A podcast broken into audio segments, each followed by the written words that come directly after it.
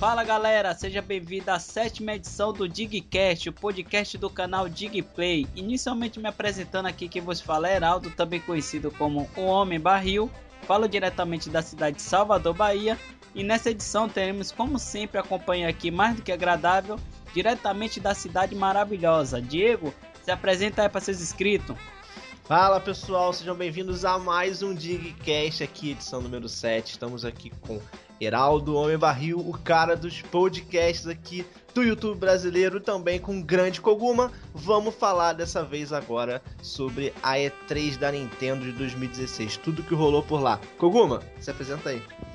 É isso aí, galerinha. Aqui quem fala é o Koguma. Estamos aqui reunidos para mais um grande Digcast. Pois é, galera, como o Diego anunciou aí, a gente nessa edição vamos estar falando aqui sobre tudo o que rolou da Nintendo na E3 2016. Vamos falar muita coisa aqui do Wii U, Vamos falar muita coisa aqui do 3DS e no segundo bloco vamos falar aqui também um pouco sobre NX, uma polêmica aí depois de alguns comentários que o Reg falou. Então vamos lá para a sétima edição do Digcast.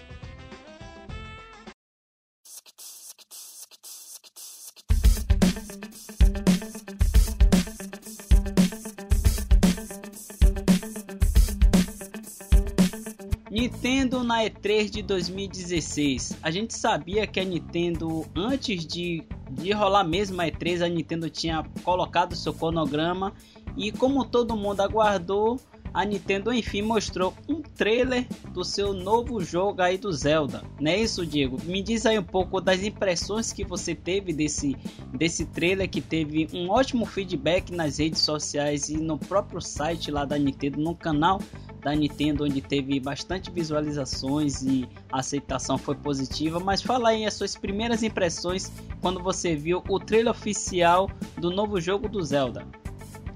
Bom, a, a, primeira impressão, assim, para mim foi maravilhoso. Eu comecei a ver o, o, o, Porque a gente tava numa expectativa tão grande, né, pra, pra ver esse jogo. Fazia tempo que ele foi anunciado, desde 2014, aí foi para 2015 a, a, data inicial, depois adiada pra 2016 e agora adiada pra 2017. E o máximo, se a gente juntasse todos os vídeos que tinha de, de Zelda U, né, o famoso agora Zelda Breath of the Wild, a gente teria, sei lá, nem um minuto de gameplay. Alguma coisa assim, porque era, muito, era pouquíssima coisa que tinha sido divulgada. Quando começou a ver, a gente, eu comecei a perceber o, o estilo gráfico é, é, reafirmado, né? Que era aquela parada meio aquarelada, meio de, como se fosse uma pintura. Vi, percebi que o jogo estaria realmente enorme, de mundo aberto, como o próprio Alnuma já tinha falado que seria um Zelda de mundo aberto. Vi alguns relances de Link pulando, Link é, com armadura, é, com roupas diferentes, com armas diferentes. Então aquele, aquele primeiro trailer ali foi uma parada assim, caraca, tem muita coisa para ver e pra saber nesse Zelda aí. O mistério do, do, da mulherzinha lá falando no fundo pro Link abrir os olhos, acordar pra vida. Eu gostei bastante. A primeira impressão foi muito boa, tá? Embora o trailer não tenha sido muito explicativo, poderia ter tido mais coisa nesse trailer do que teve, mas eu achei muito bom, gostei demais e para mim a primeira impressão foi maravilhosa. E você, Koguma, fala um pouco aí da experiência que você teve, a sua primeira impressão, porque a primeira impressão é sempre a mais importante, é a que fica quando a gente vê qualquer jogo, né? Diz aí qual, qual foram as suas impressões aí nesse no trailer oficial desse novo jogo aí do Zelda. Eu também fiquei bem surpreendido com o trailer, né? Foi muito além daquilo que, que do pouco que vimos, né, sobre esse Zelda. E quando você vê, por exemplo, o Link, é, o Link ali com as armaduras, com roupas diferentes, foi um, foi um negócio assim que me surpreendeu bastante, porque foi além do que eu esperava. Gostei bastante desse trailer. A arte gráfica achei muito linda, né? Mas é, aquele quesito do Link, né? Ter várias coisas é, mostradas nesse trailer, né? Se interagindo muito com os cenários, assim foi, foi chocante, de certa forma positiva, lógico. Foi uma novidade que, que me surpreendeu a minha primeira impressão, eu gostei muito do, do da arte gráfica, como o Diego falou aí, lembra muito o último jogo da franquia Zelda que saiu, que foi o Scars World, né? Lembra muito assim a, a, a, arte gráfica. A questão do, da ambientação do jogo, né? De se passar, boa parte se passar ali como se fosse um deserto, mostrando também um pouco da movimentação, do, do novo cenário do, dos inimigos. Eu gostei bastante. É, só fazendo uma pequena observação, uma coisa que eu tinha até comentado com o Diego e a gente vai falar aqui, foi a questão do tamanho do cenário e da pouca diversidade no caso dos inimigos. Não foi isso que a gente tava conversando, Diego? Foi, foi. É, a gente conseguiu, assim, além do trailer, o trailer não, o trailer até que a gente não, não, pega muito isso. A gente pegou mais isso mesmo na demonstração da Direct. Então, como a gente pôde verificar lá no, nos vídeos da, da Treehouse, a gente viu que realmente tinha um, alguns ambientes estavam meio vazio, que a gente viu poucos tipos de inimigos, se eu não me engano, foram três ou quatro no máximo, um esqueletinho, teve uma, uma geleinha, teve aquele porquinho tipo do Wind Waker, e aquele monstro principal lá que já tinha sido mostrado no trailer. Só que o Aonuma falou várias coisas, assim, bem, bem explicativas sobre isso. Ele disse que tirou algumas vilas do cenário, é, no caso seria as, as tão famosas cidades, assim, do, do Zelda, seria, no caso, nesse Zelda parece que vão ser vilas, não vão ser cidades, assim, muito grandes, pelo que eu entendi. Não sei, é só uma especulação. Ele tirou algumas vilas, ele tirou alguns NPCs e com certeza ele tirou alguns inimigos também, porque ele falou que não queria dar spoiler da história em si. E ele falou que as vilas e os NPCs estão diretamente ligadas à, história do jogo. Então é por isso que ele tirou. Então, esse esse meio deserto que a gente viu assim, é, pode assim, acredito muito que seja por isso. Fora o fato de que Zelda, assim, nunca foi muito mega populado nos lugares assim abertos, né? A gente vê que Hyrule Field nunca foi o lugar que a gente dava oi para todo mundo enquanto passava. Então, acho que foi a mistura disso aí, é, referente a vazio no cenário, basicamente. Agora, Kogoma, você não acha que essa decisão aí do Aruma pode ter meio que deixado assim um pontinho de, de interrogação? Porque assim, tirar os NPCs e a gente sabe que jogos da franquia Zelda não tem essa população de inimigos. Eu tinha até conversado com o Diego em off e a gente concordou isso, que se a gente for pegar os jogos principais da franquia Zelda, não tem horda de inimigo realmente. Porém, como o cenário ele ficou bem maior, tanto que a gente pode verificar que a própria câmera em si do jogo, ela sofreu algumas leves modificações para dar a imersão do jogo em si. Mas você não acha, Koguma, que o Aroma ele meio que não vou dizer que errou, que ele pecou e não colocar em alguns NPCs, meio que filtrar, colocar isso pelo menos no trailer, pra gente ver vilas com pessoas, NPCs, mais inimigos, cidades grandes. Você não acha que isso deveria estar pelo menos no trailer em si, para dar aquela boa impressão do, do jogo? Então, Barril, é, por exemplo, eu assisti um pouco dessa Treehouse, né? No, no, no, próprio canal aqui do Diego, né? Teve a segunda parte eu consegui pegar ao vivo. Mas vendo ali, por exemplo, tinha uma hora ali, um, logo no início, quando eu, o Link sai naquele mundo ali. Você via o Link se encontrando logo com aquele com um velhinho ali no início. E muita gente já especulando ali, né? ah, não sei o que, é, será que é o velhinho do primeiro jogo do Zelda, não sei o que. Então, e, e, quando aparecia um personagem ali do que estava presente no Wind Waker, também, nossa, então será que é do, na, depois do Wind Waker, não sei o que. Então, se o Aonuma jogasse tantos inimigos ali, é, ou outros NPCs, é, o povo ia ficar se debatendo ainda mais, entendeu?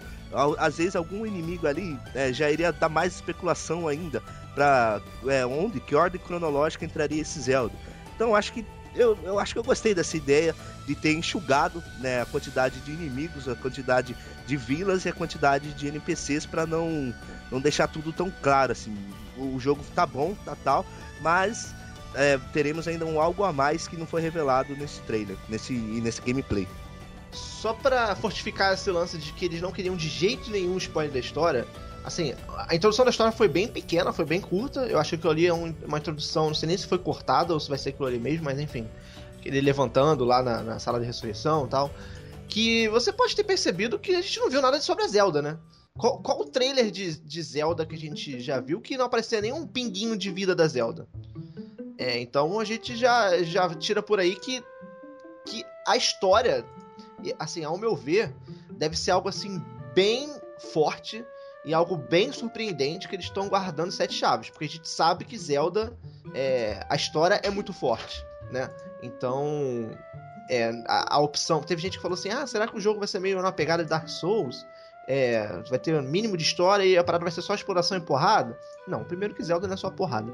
E segundo que a gente sabe que é cultural do Zelda ter uma história muito forte. Eu acho que eles estão guardando isso a sete chaves porque deve ser um trunfo assim muito grande. A história deve ser algo surpreendente do jogo, assim como a gente se surpreendeu com a vastidão e as novidades que, que a franquia trouxe aí nesse jogo.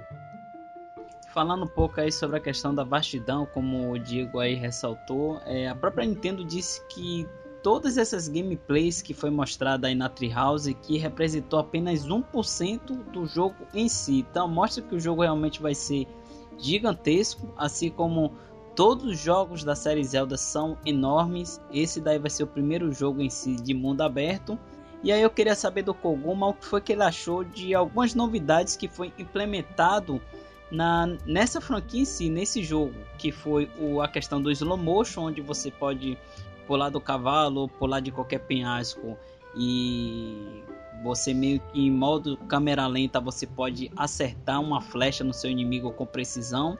Teve uma outra implementação que eu gostei que foi de você poder mudar de os ícones ali sem entrar no inventário, tipo, você não precisa sair do jogo entrando no inventário para trocar um item, você pode fazer isso ali ao longo da batalha, sem precisar entrar no inventário. E teve também uma nova, parece que o, o, o Link ele ganhou um, uma nova habilidade que é escalar montanhas. Comenta sobre isso aí, Koguma. Eu achei muito interessante, cara, ter esse link com tantas interações e com tantos, é, vamos dizer assim, modelos de, de, de um personagem de, de, de, um RPG, né? Você ter lá customizações de armas, ter várias é, roupas e que, que, com certeza vão alterar ali no, no sentido de, de força, né, da própria arma. Então eu achei bem interessante ter tantos elementos envolvidos de RPG no próprio Link ali, né? E ao mesmo tempo você não sentir que a essência de um The Legend of Zelda se perdeu, né? Muito pelo contrário. Então acho que incrementar tudo isso é, neste link, né? fazer possibilitar ele se interagir tanto com o ambiente, é, abrir inúmeras portas né? da gente imaginar então de tantos caminhos possíveis é, é pode se seguir com o link. Acho que ficou bem interessante. Foi uma adição a mais e que vai contribuir bastante. Gostei muito. Agora, Diego, é, eu queria que você opinasse sobre isso e você também falasse um pouco sobre o que a gente tinha conversado antes de começar a gravar, que foi a questão de que o Aruma, em uma de suas entrevistas, ele falou que tem uma equipe nova que está desenvolvendo esse, esse novo jogo aí do Zelda. Inclusive, eu acho que a Monosoft, se eu não, engano, se eu não me engano, tá, tá dando suporte, né? Comenta um pouco sobre isso aí. É, a Monolith, que é a empresa que desenvolve Xenoblade Chronicles X, Xenoblade Chronicles do Wii e outros jogos também, ela tá dando um apoio pra Nintendo nesse jogo, porque né, ela tem já experiência de mundo aberto, a gente vê que Xenoblade é, é algo assim maravilhoso nesse, nesse estilo. E ela tá dando ajuda à Nintendo nisso. E o Alnuma falou uma, uma coisa bem interessante que é sobre cultura. Assim, ele falou que é, tem, tinha muita coisa no Zelda que para ele era cultural e que ele não abria mão de, de, tirar. Por isso que a gente tinha muita receitinha de bolo no Zelda, né? A gente começava, o Zelda era linear, tinha, entre aspas, um sequestro da Zelda, você sempre tinha um assistente, blá blá. Coisas assim, bem, bem padrões que você via em toda a série. E ele viu que, que precisava mudar isso, sabe? Mas ele não sabia como. Então ele pegou, selecionou uma equipe nova lá de desenvolvimento falou, ó, quero sangue novo para dar é, vida nova à franquia. E disse que foi bem difícil isso, foi bem complicado, porque é, foi, foi muito. É, é, ele teve que superar muitas barreiras assim para poder conseguir quebrar os paradigmas que ele tinha sobre a série. E aos poucos ele foi parando e pensando, cara, por que, que eu acho que isso aqui é cultural? Por que, que eu acho que isso aqui tem que ter em todo jogo? Nem ele sabia, sabe? É, era uma coisa que estava tão enraizada assim nele que ele não sabia porque que ele queria que aquele negócio estivesse no jogo, qual era o sentido daquilo ser daquela forma. Então muita coisa ele foi cortando, foi transformando, foi melhorando de, com o feedback dessa equipe nova de desenvolvimento. Então a gente vê aí, é só um, um extra, um adendo, a gente vê aí equipe nova no Submato de World, que deu uma nova cara mesmo, a gente vê gente nova no Splatoon, que foi revolucionário, o mito Splatoon, como o Koguma fala, e agora a gente vê também no Zelda, a galera nova botando a mão e fazendo funcionar, fazendo acontecer e melhorando de fato. Então achei isso bem interessante. O Zelda novo realmente é novo. Ele tá com a galera nova, fresca lá, ajudando para poder melhorar cada vez mais a franquia. Ainda adicionando aí o que o Diego disse, né? A gente esperava, o Eiji Numa nunca escondeu que esse Zelda traria muita coisa é, é, ocidental, né, pro jogo. E realmente, né, se você for ver, ele recebeu bastante coisa é, assim, né, dessa cultura ocidental. E vindo com essa mudança que o Diego disse de equipe e tal, essa própria câmera lenta do jogo, enfim, muita coisa ali deste link, deste jogo, tá, tá bem ocidental mesmo. Inclusive, vou até pedir comissão pro Eiji Numa, que tem um monte de cogumelo do Zelda espalhado nesse jogo. Teve mesmo. Logo no início mostrou, eu até vi lá na conferência. Caraca, cogumelo do Zelda!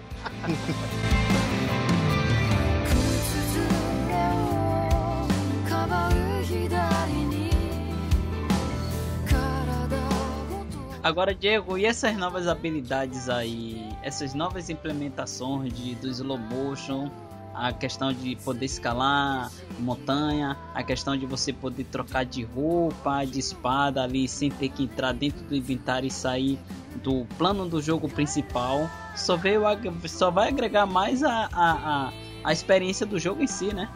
Sim, com certeza. Você agora tem um leque de opções. Uma coisa que você esqueceu de falar que agora o Link pula, cara. Ele, você aperta o botão ele pula.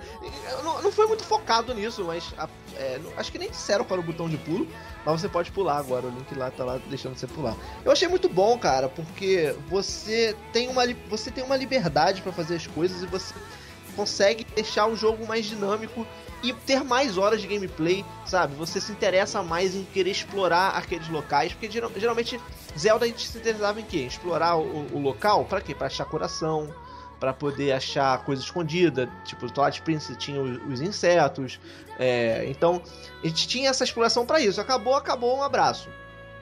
Mas o nesse agora você tem uma, uma diversidade de coisas pra fazer. Você pode é, derrubar árvore, você pode queimar a porra toda se quiser queimar tudo lá, o Ibama fica louco. Você pode caçar para poder fazer comida para você ganhar mais vida, para você ganhar mais armadura. Então, você tem diversas coisas. Você pode ir atrás de item, de novos espadas, novos arco e flecha. Você pode ir atrás de novas, novas é, roupas. Foi mostrado lá que se você for uma montanha muito alta, onde seja nevada, você precisa de uma roupa que te aqueça. Então, é, o sistema de craft, o sistema de, de interação com o cenário está muito forte. E isso faz com que o jogo fique mais dinâmico, mais legal e você tenha mais horas de gameplay gastando ali. Vamos falar agora um pouco sobre a repercussão que o jogo teve em si, né? Na mídia especializada, nas redes sociais e parece que o jogo agradou a gregos e a troianos.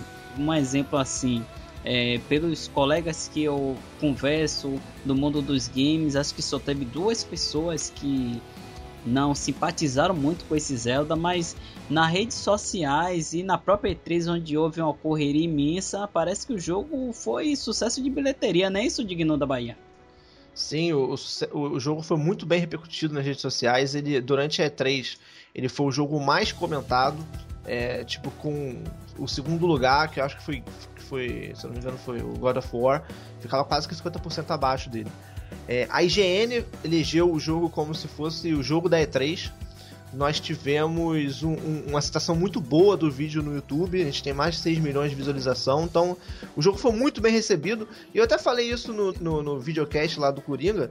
É, é, é uma coisa interessante, porque a Nintendo ela foi muito tímida para essa E3, né? Ela foi com conteúdo bem pequeno, de uma forma que não veio muito para, para abalar, digamos assim. E com apenas um jogo, ela conseguiu, entre aspas, roubar a E3. Você tinha gente lá que queria jogar a demo que tinha que esperar 4 horas no primeiro dia. A fila foi encerrada antes. No segundo dia, depois de 15 minutos de fila, eles tiveram que fechar a fila porque não tinha mais como a galera ver.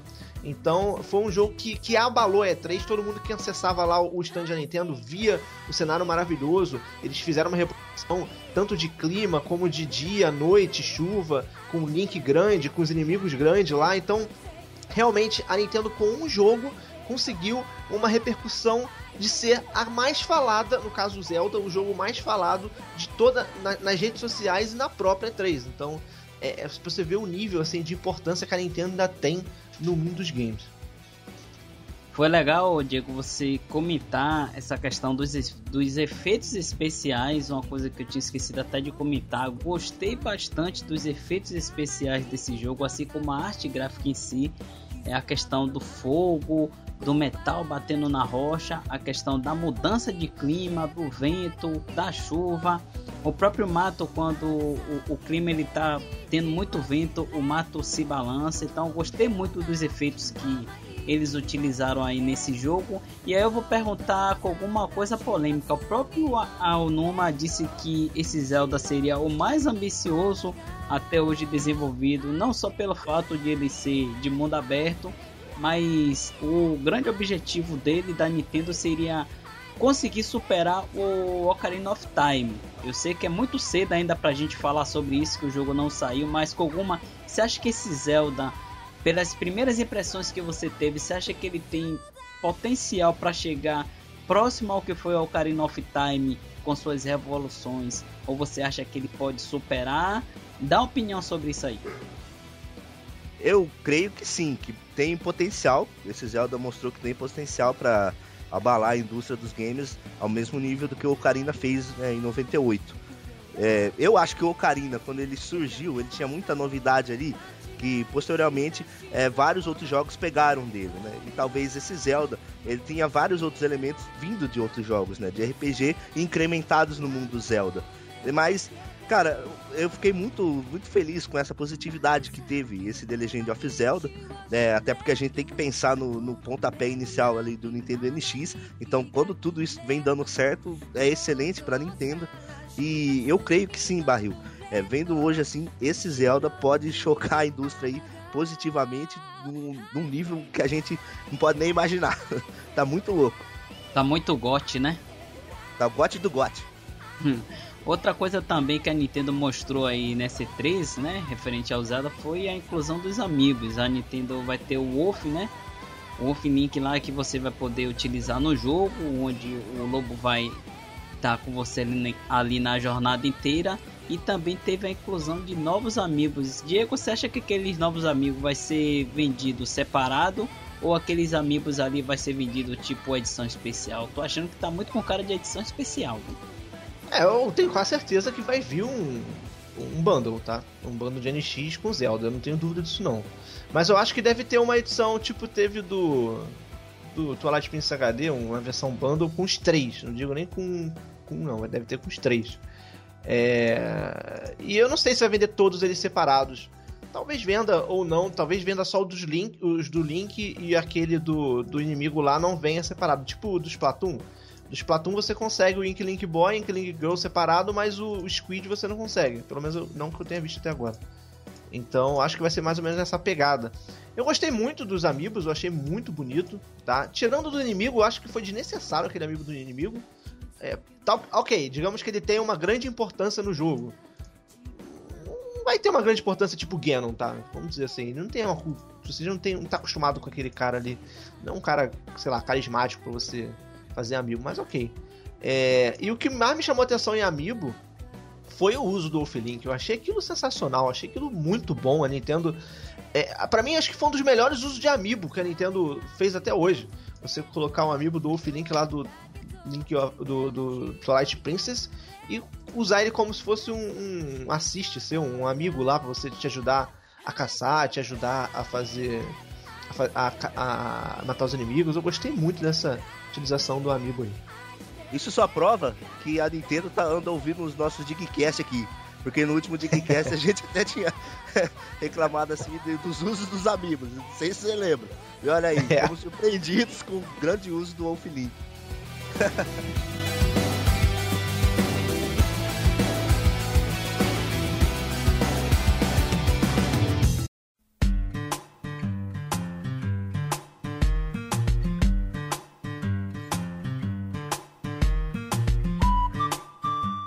Agora sim, falando um pouco sobre o que foi mais mostrado no Wii U, né? O foco foi o Zelda em si, a gente até falou muita coisa, só que nem tudo foram flores, né? A Nintendo mostrou um Paper Mario que causou polêmica e até um, um, um, certo tipo de rage. Eu queria saber de você, Digo, o que foi que aconteceu com o Paper Mario que recebeu tanto dislike no vídeo dele lá no, no, no canal da Nintendo?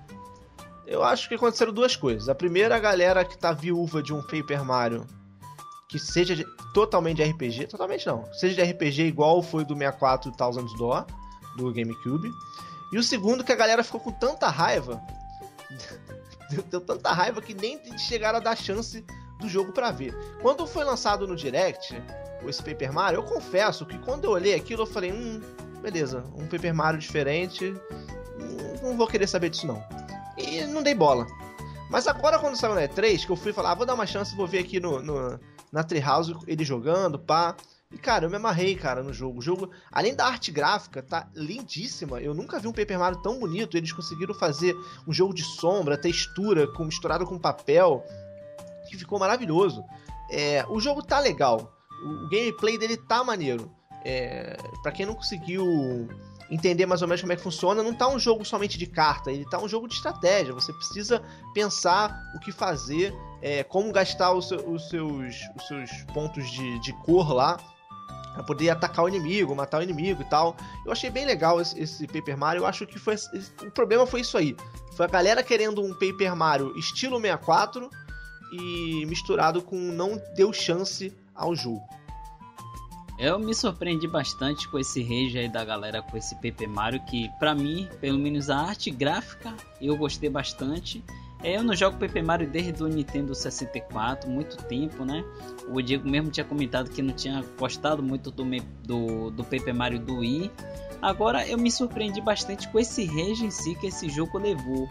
É, só para efeito de comparação, o, o, índice de aprovação do vídeo do, do Mario, de, o, o índice de reprovação tá quase 90%. Diferente do Tokyo Mirision Season, que no caso é, é um jogo diferente, não faz muito a, a, a minha assim, meu estilo de jogo, também não faz muito no estilo do jogo do Diego nem do Koguma, mas o jogo em si ele foi bem aceito para a comunidade que curte esse tipo de jogo. E você, Koguma, você acha que, que esse Paper Mario ele vai ser um fracasso de venda, levando em consideração esse rage que esse jogo está tendo desde o seu anúncio? Ou você acha que isso seria uma, uma resposta à revolta de algumas pessoas que compraram o Wii U e sabe que praticamente só vai ter esse jogo e o Tokyo Mirision Decision para jogar até vir o Zelda. Primeiramente, eu também achei bem interessante, né, este Paper Mario Color Splash. É, gostei do que vi. É, talvez na parte da batalha ali, muita gente é, deu esse rage, né, por achar que vai quebrar a parte dinâmica, né, de batalhar. Mas a primeiro ponto, assim, eu gostei bastante. Eu acho que esse rage existe porque o que acontece? A Nintendo tinha a opção de, de ou tentar mudar né, a franquia, a, adicionar alguma coisa nova, o que ela sempre faz, ou manter, né? Imagine, esse é o quinto Paper Mario que vai estar tá saindo. Imagine ele no mesmo mod do primeiro.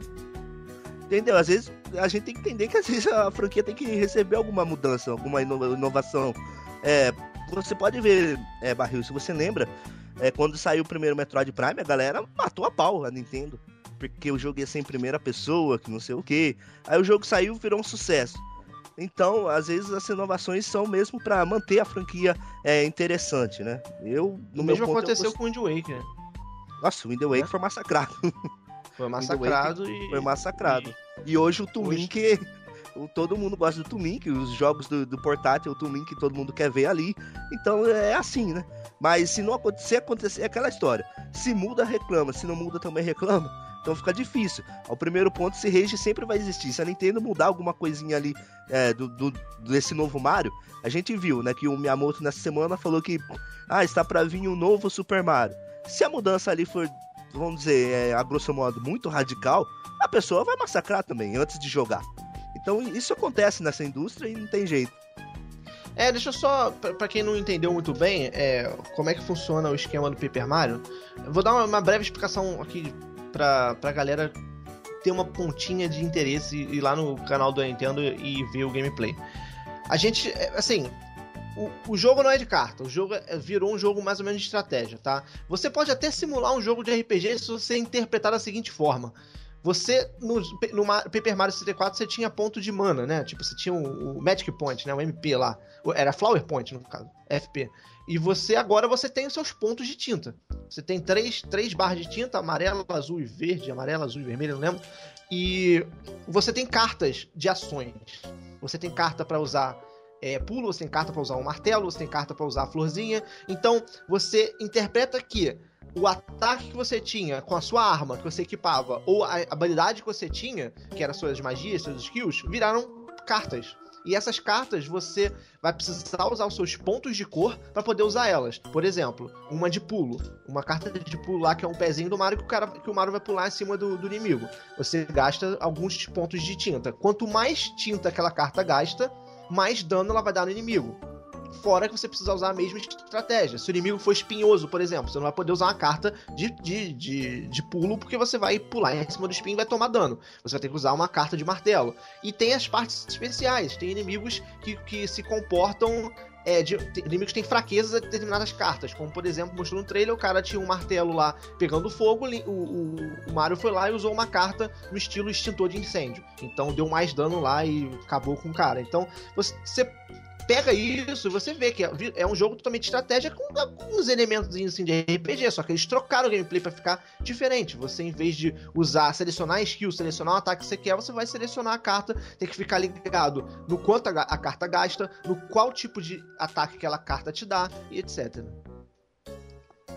É, e além do, dos jogos que foram apresentados pro Wii U, né, nessa Treehouse aí na E3 aí 2016, que a Nintendo esteve presente, também foi mostrado muita coisa do 3DS que não vive só de Pokémon, não é isso, Diego? Fala um pouco aí o que foi mostrado, dá os destaques aí do que foi mostrado do 3DS. Bom, o destaque foi o Pokémon, né? Que a gente teve até aquela coisa negativa, porque a Nintendo quis empurrar Pokémon goela abaixo da galera antes de ver Zelda. É... Mas o Pokémon Sun e Pokémon vai sair de 18 de novembro, então é um grande destaque. A franquia tá com algumas mudanças, tá? Inclusive a parte gráfica do jogo mudou bastante. É, assim, acredito que seja a mesma engine, não mudou muita coisa, mas você vê que os bonecos estão mais pro lado 3D, o ambiente tá. A câmera tá num local diferente. Ele pega mais do ambiente, as casas até em si estão mais. estão maiores, estão mais detalhadas. Gostei dessa nova pegada que eles deram no gráfico do Pokémon Sun e Pokémon Moon. Diferenças nós tivemos também na parte de HUD, toda a parte de, de, de menu, tá? A gente vê lá que os menus estão bem mais é, interativos estão mais bonitos. Tivemos novos pokémons, que foram mostrados dois novos pokémons lá também.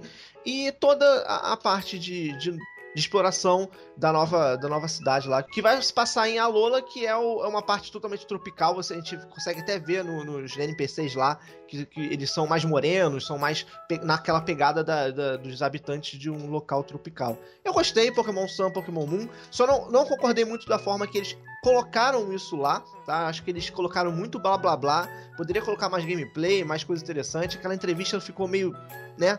Acabou que tirou um pouco do brilho do jogo. E com destaque no novo modo que é o Battle Royale, que é um X4 lá que você vai poder jogar multiplayer online é, contra quatro pessoas contra e cada um com seu Pokémon, você vai ter que ter uma estratégia muito boa para que você consiga atacar alguém e não ser derrotado por os outros três Pokémons. Eu gostei muito dessa novidade, desse modo multiplayer. Acho que vai ser muito divertido, muito competitivo. Você vai ter que ter um Pokémon bastante forte, pensar numa estratégia muito boa para que você não seja é, é, derrotado contra três outros Pokémons. Lembrando que há vários tipos, então algum ali com certeza vai ter alguma, é, alguma coisa contra a sua fraqueza. Eu achei muito legal essa novidade de Pokémon Sun, Pokémon Moon. Oguma, que mais que a gente teve de 3DS aí que chamou atenção lá no segundo dia de Nintendo Treehouse?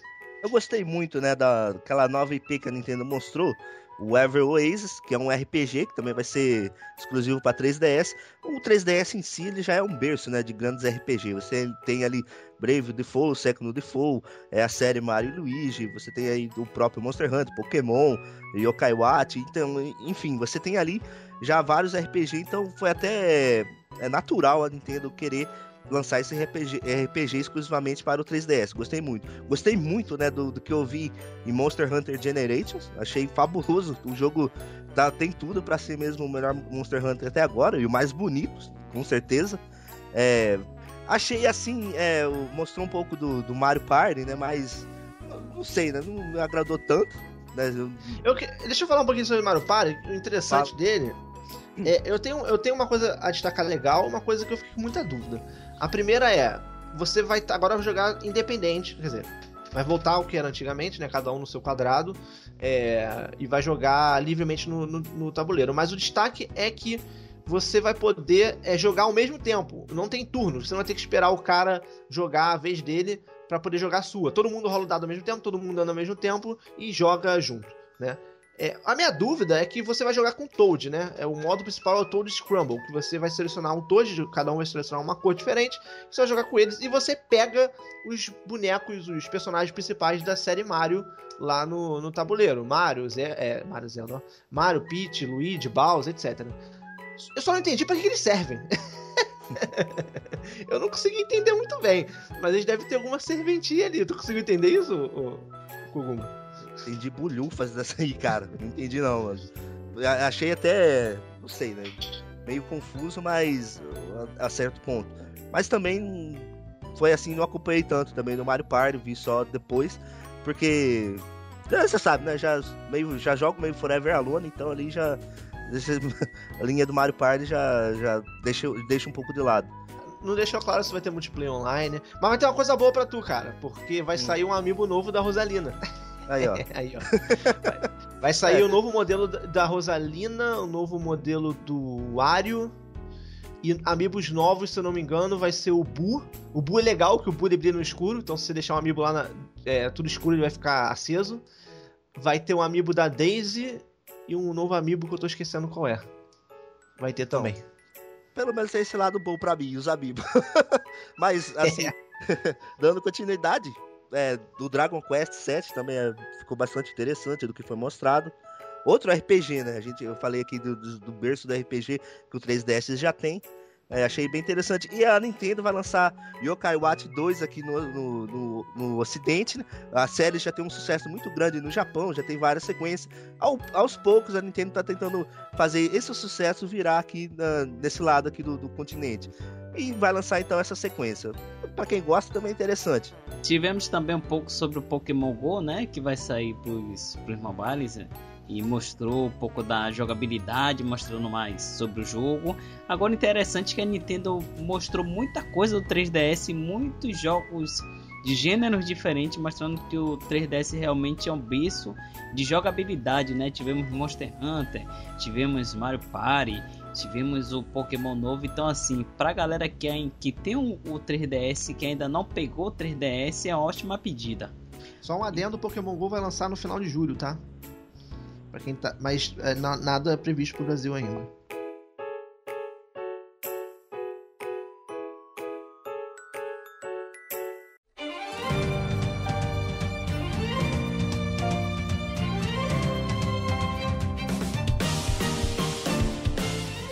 Agora para outra parte aqui da, da nossa discussão, é, a gente vai falar um pouco sobre o que o Reg comentou, né? O presidente da Nintendo of America ele foi indagado sobre é, essa disputa de mercado aí da Sony, da Microsoft, a questão da Microsoft ter anunciado o Xbox Scorpion, que é um videogame de nona geração, é, comentou um pouco sobre os planos da Nintendo e o que esse NX poderia fazer referente a essa concorrência, né? Como se encontra hoje o mercado do mundo dos games. Diego, fala um pouco aí, você que fez até um vídeo falando sobre isso. E essa parte aqui do, do Digcast seria até um complemento do seu vídeo em si. Seguinte, o Red foi indagado lá na E3, ele, ele deu uma entrevista, falou sobre diversas coisas e perguntaram para ele sobre o NX, né? Assim, foi mostrado o Scorpio, todo mundo sabe que o PS4 New tá aí para ser anunciado oficialmente. E o NX, como é que fica nessa história? O Red simplesmente se resumiu a falar que o NX ele é mais focado no conteúdo. Ele não, é, ele não vai entrar nessa briga de quem tem a melhor especificação, de quem tem a melhor poderio, quem tem é, os teraflops, gigaflops, megaflops, megazord flops de, de potência. É, e ainda falou nisso, que não vai. Que, que o foco dele não é brigar nesse mercado que a Microsoft e a Sony fica batendo cabeça. O foco da, da Nintendo sempre foi divertir as pessoas, foi arrancar um sorriso na boca da, da galera, é trazer esses jogos com muita qualidade, conteúdo com muita qualidade para o seu público. E é isso, que o foco é isso, é o conteúdo e não especificação. isso deu um pouquinho de margens a galera pensar o quê? Pô, será que o NX vai, vai voltar ao mundo casual? Já que o Just Dance 2017 foi o único jogo anunciado na E3 toda para o NX, né? A Ubisoft mostrou tantos jogos e só falou do, do Just Dance, e o próprio cara da Ubisoft chegou e falou que o, a Nintendo é muito família e acredita que o NX vai resgatar o público do Wii. Então você soma tudo isso e você pensa, caramba, será que a Nintendo vai voltar ao foco do mundo casual? Ok, ela pode lançar um hardware do, do, da mesma especificação do Xbox One e PS4 atual. Mas será que o foco vai ser casual ou vai ser alguma coisa híbrida? Kuguma, o que você acha sobre isso aí? É, sobre quando eu vi né, a notícia da Ubisoft lá é, anunciando né, o Just Dance para é, para Wii U, para Nintendo NX também, é, aí não me convenceu tanto, né, de que dessa possibilidade de, do NX ser um console casual, né? Just Dance sai até hoje, né, para Wii U, sai, vai sair até para o Wii também essa versão, sai até para calculadora, né? Se o NX, se o NX vender uma unidade, ela vai lançar o Just Dance também para Nintendo. Não sei se é, concretizava ali que ah, o NX então é um console casual. A parte que me pegou assim foi lógico na, na no reg, né, falando. E o que eu penso assim, é, a Nintendo nessa altura do campeonato não tem como ela lançar um console para ser um console a mais assim na geração, né? Você ter três consoles com a mesma proposta no mercado. Então eu quero que a Nintendo faça assim uma, uma diferença ali. É lógico que quando a gente fala coisa casual, a primeira coisa que vem na nossa cabeça é ficar girando controle, é, controle de novo, sensor de movimento, não sei o que. Mas é, tem que ter alguma coisa diferente, tem que ter uma novidade que só esse NX vai possibilitar ter é, nessa, nessa geração. Pelo que ele também já falou anteriormente, a gente pode até esquecer, eu acho que realidade virtual também no Nintendo NX. Parece que a Nintendo não está abraçando muito essa ideia. Mas vai ter alguma coisa ali diferente que eu tô apostando que vai, vai fazer é, a diferença mesmo no mercado. Se o console vai se tornar é, casualzão, aí eu já não sei. Pegando um pouco aí sobre o que o Koguma comentou, o Diego falou e, e a própria o próprio discurso do Reg e da Nintendo em si referente ao NX, onde será o NX vai ser um, um jeito novo de se jogar. É um, um, vai ter um método novo, vai revolucionar, vai vender bastante. Então eu acredito que o NX ele não vai ser, não vai ter essa potência toda que algumas pessoas estão querendo, não sei se a maioria. Eu acredito que ele deve ter a potência no máximo de um Xbox One. E eu acredito que ele vai ter alguma coisa assim bem diferente na jogabilidade, ou controle de movimento. Com esse anúncio aí do, do, do Just Dance aí pro NX, eu acredito que ele tenha ou sensor ou controle de movimento. Eu acredito também que ele tenha retrocompatibilidade com, com o Wii U, coisa que a gente estava até conversando aqui antes de começar a gravar, mas é importante a gente falar isso aqui no Digcast para vocês verem qual é o nosso pensamento referente a esse NX. Eu só achei que o, o, a Nintendo tem que tomar muito cuidado com as coisas que falam sobre um console que ainda não saiu, para o pessoal não tomar tipo, ter uma impressão errada de uma coisa até que não foi anunciada, porque a primeira impressão é sempre a que fica, não é isso, Digno da Bahia? Ah, com certeza. É, essa parte de casual, a galera tem muito medo. Eu sinceramente eu não entendo porque a galera tem tanto medo. É, na verdade eu entendo, se você parar pra pensar, é, é porque é uma analogia feita errada. A galera pensa no casual como um console super fraco que vai ficar obsoleto, como aconteceu com o Wii. O problema do Wii é que a Nintendo quis economizar demais, entendeu? Ela lançou o mesmo hardware praticamente do GameCube com a tecnologia nova de movimento. Pegou, pegou, foi muito bom, foi muito legal. Só que os hardware que era, já era defasado, né? Que pô, ficou uma geração inteira, ele ficou responsável de mais uma outra geração. Então você não conseguia ter jogos HD no, no, no, no Wii. Ok, quem, quem era dono do, do Wii e gostava das franquias da Nintendo, não tinha problema quanto a isso, porque jogava as franquias, a gente viu que Mario Galaxy, mesmo numa versão 480p, conseguia proporcionar uns gráficos muito bonitos que não incomodavam muito. Mas outros jogos, como Call of Duty e jogos de turno, a gente foi perdendo espaço.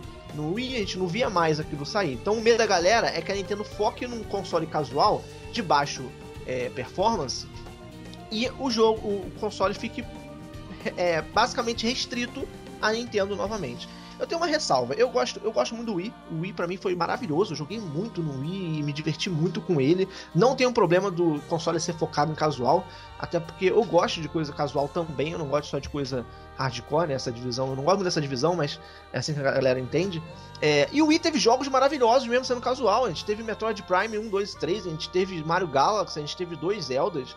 É, é, a gente teve No More Heroes, a gente teve Red Steel, teve, tivemos vários jogos assim pra galera que queria é, pegar pesado, sabe? Até o próprio Donkey Kong Country Returns. Então eu, eu, não vejo problema, desde que a Xenoblade Chronicles, Last History, vários jogos, é, até Resident Evil saiu também, é, Rail Shoot, então não vejo problema do console ser focado no casual, desde que tenha qualidade de jogos que o Wii teve, né? É, e se ele vier com o hardware compatível com o Xbox One, tá ótimo, porque esse hardware do Xbox One aí vai perdurar por, sei lá, mais uns dois anos, três anos.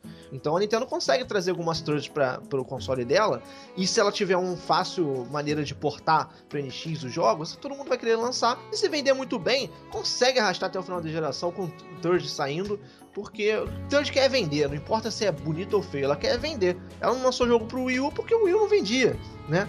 E porque, por diversos motivos de falha da Nintendo, enfim. Mas eu, eu não, não me desanima o NX ser casual. Vai me desanimar se o NX for um hard igual o Wii U. Aí eu vou ficar puto. Porque vai cair na mesma coisa. Entendeu? Agora, se o NX vier igual um Xbox One e casual, não tem problema nenhum. Eu acho que é, a gente também tem que pensar que a Nintendo. É, que nem o Xbox e a, o PlayStation, eles não têm nenhum foco casual. E se a Nintendo investir talvez dê certo, então ela vai ser a única ali que vai ter todo esse público para ela.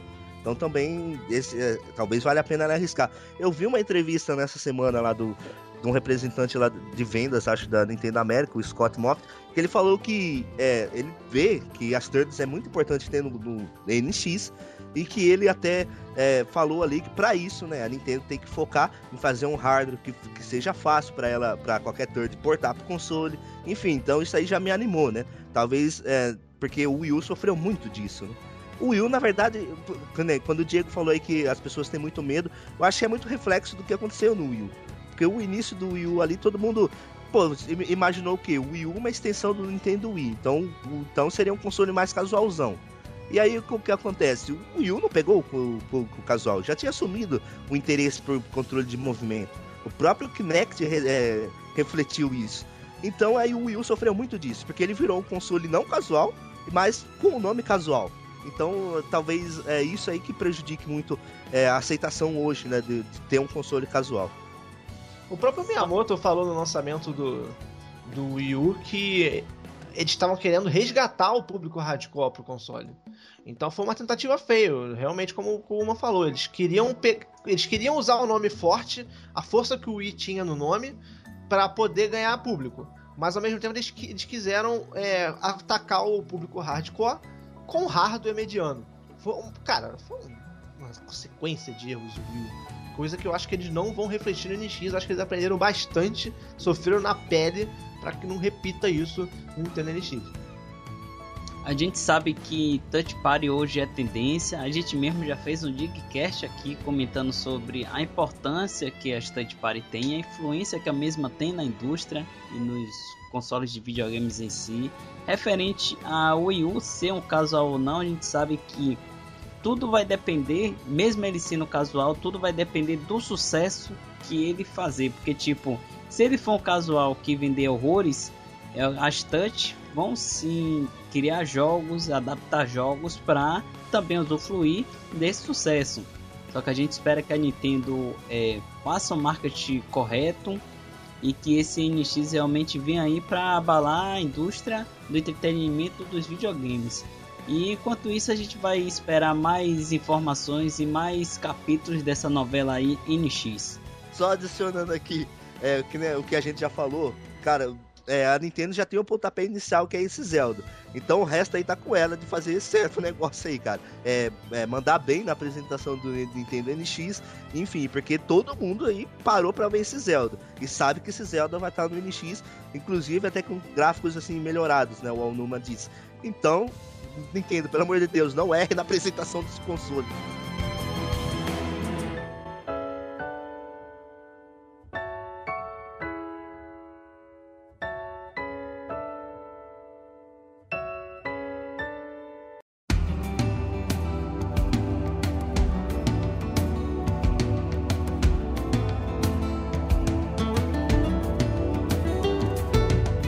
Pois é, galerinha, estamos chegando ao final, a sétima edição do Digcast. Quero agradecer a todo mundo que escutou a gente até aqui. Quero pedir que a galera também coloque aí nos comentários o que foi que achou dessa, dessa edição aí do Digcast, assim como os assuntos que a gente abordou. Só para finalizar aqui, dizer que essa E3 em si para Nintendo, entre mortos e feridos, acho que todos conseguiram se salvar, mesmo não tendo uma Direct. Mas eu espero que a Nintendo na próxima E3 possa ter uma conferência. E é isso aí, Diego. Se despede aí dos seus, dos seus inscritos. Muito obrigado a todos que acompanharam esse Digcast aqui, falando sobre a E3 da Nintendo de 2016. Espero que vocês tenham gostado aqui de tudo que a gente falou. Comenta aqui embaixo, vamos trocar uma ideia sobre a E3. Galera, vai sair um vídeo resumo, tá? Sobre tudo que rolou na E3 da Nintendo. Eu tô só terminando de editar ele, que vai dar um trabalhinho. Mas fica ligado aí que vai sair aí pra vocês. Pra quem não pôde acompanhar as lives nem os vídeos da Nintendo. É, mais uma vez agradecer o Heraldo por ter feito acontecer esse Digcast. Como eu sempre falo, esse Digcast só existe porque ele cria tudo, ele gera pauta, ele edita, ele faz tudo aqui. Então, muito obrigado, Heraldo, por fazer acontecer o Digcast aqui no canal. E mais uma vez agradecer ao Koguma pela participação mais do que especial do que ele, que ele faz aqui no Digcast. Koguma, se despede aí, faz o jabá do seu canal. Bom, galera, também vou agradecer aqui ao Barril, o cara dos sete podcasts ou mais por dia. Agradecer também ao Diego aí pelo espaço novamente em mais um Digcast. É agradecer aí você do canal Digplay que está ouvindo a gente aqui. E como o Diego já falou, deixa aquele comentário aí pra gente sempre ver o feedback da galera e sempre melhorar, lógico. Quem quiser conhecer o meu canal, dá uma passadinha lá, Cogumelo do Zelda. Tem, é, tem resumo da semana, tem análise honesta, tudo lá referente a Nintendo, né? E é isso aí, galera. Valeu mesmo, hein?